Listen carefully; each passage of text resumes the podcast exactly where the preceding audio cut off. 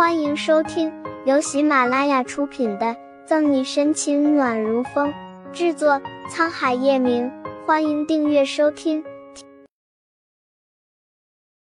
第三百零四章：调查一桩保险诈骗案。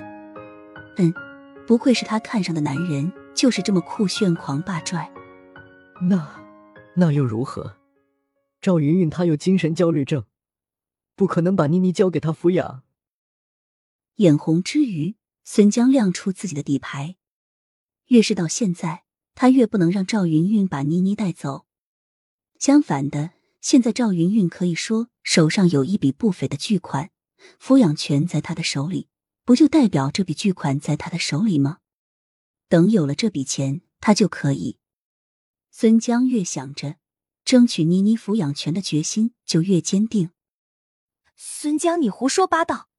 那张诊断书分明就是你家里人作假的。赵云云把字签好后，颤抖着身体怒指着孙江。他是有点躁郁，没错，但那绝对不是孙江所说的精神焦虑症。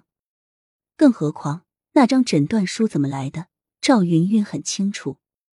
呵呵，云云，这是在法庭上，你说话可要负责任，小心我告你诽谤。似乎有什么把柄抓在手里。孙江很是得意，没有一点心虚。赵云云的软肋是什么？他太了解了。孙江，你这个王八蛋！拿不出证据证明自己的清白，赵云云恼羞成怒，抓起面前的水瓶就朝孙江砸去。精神疾病是孙江最大的筹码，只要有这个捏在手里，就算穆子谦给他一份工作和住宅，那又有什么用？法院同样的。不会把抚养权判给一个精神病。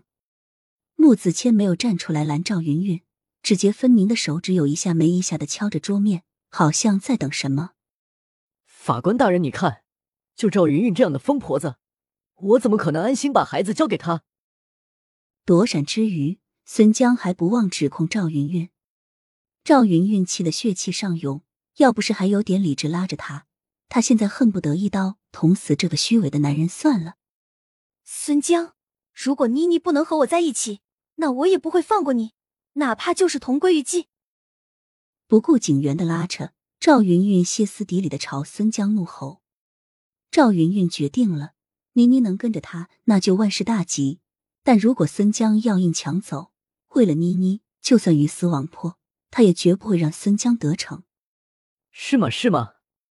那我就等着，看你要怎么和我同归于尽。不把赵云云的威胁放在眼里，孙江继续刺激他：“你这个王八蛋，我要杀！要出事你一个人就行了，同归于尽算了吧。”赵云云目眦欲裂，额头的青筋暴起，还想把桌上的东西往孙江扔去时，门外响起一道清冷的女声。背对着门的木子谦理理衣领，嘴角掠起一抹让人不易察觉的笑。叶晨玉的女人还真是不会让人失望。嫂嫂，沈队长，沈西，他怎么来了？逆着光一步步走进法庭，很多人都认出了沈西。沈西的突然到来，让情绪失控的赵云云冷静了两分，愣愣的望着他。沈队长，我虽然很谢谢你那天救了云云，但我们夫妻二人之间的事。就不用你插手了吧？孙江语气很不善的说道，对沈西带着很大的敌意。那天晚上不是这个女人多管闲事，那她的计划早就完成了，赵云云也不会在这儿和她叫嚣。谢谢，我可当不起你的这句谢谢。冷笑两声，沈西走到中间。再说了，我来不是为你们抚养权归谁的事。那你来干什么？这次换吴和问了，问完后，吴和就皱了皱眉。有一个木子谦，他就够头疼了。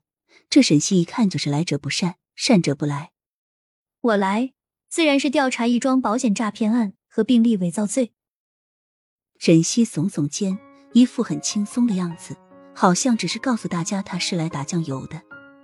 保险诈骗案和病历伪造罪，一听，孙江的心跳突的一下。脸上闪过一抹惊慌失措，法官不说话，安静的态度表达了他们默许沈西的行为。